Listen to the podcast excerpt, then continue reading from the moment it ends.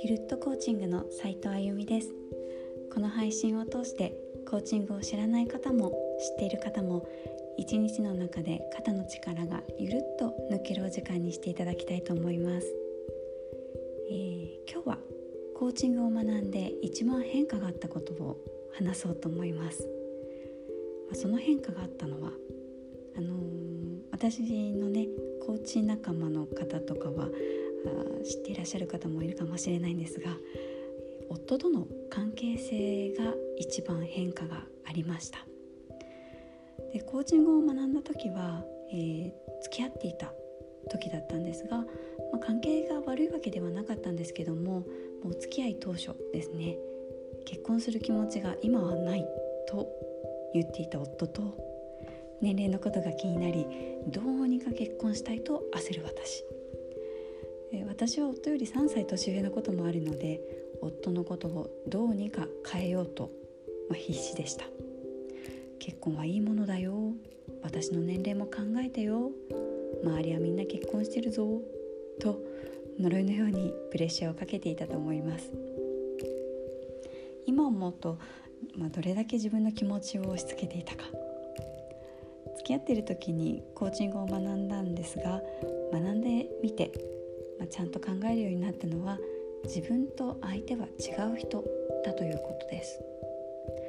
これ分かっているつもりで分かっていなかったなというのが正直なところです。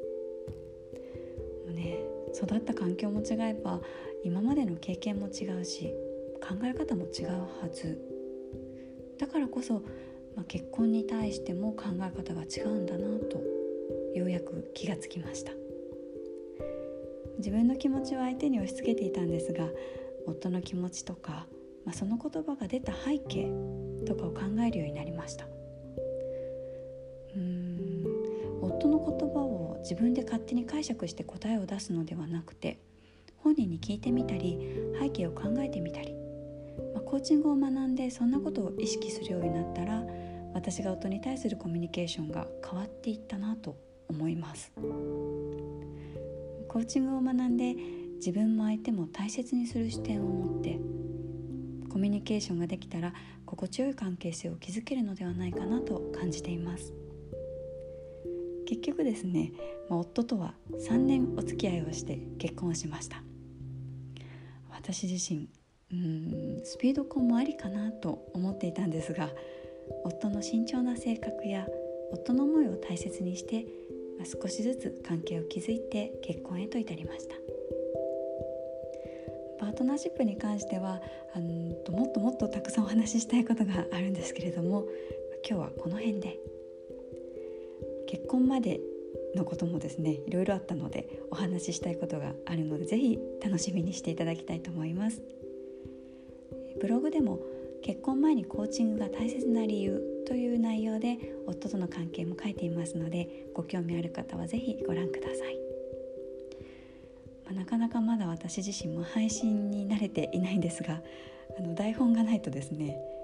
あの頭が真っ白になってちょっと読めないあ読め読め読むとかね言ってしまうんですけどあの本当に頭が真っ白になるのでまだちょっと台本を書いて配信をしています。はいえー、最後まで聞いてくださりありがとうございました、えー、今日は夜の配信なので最後はこの一言で終わりにしたいなと思います。今日も一日お疲れ様でした。それではまた次回。ゆるっとコーチングの斉藤あゆみでした。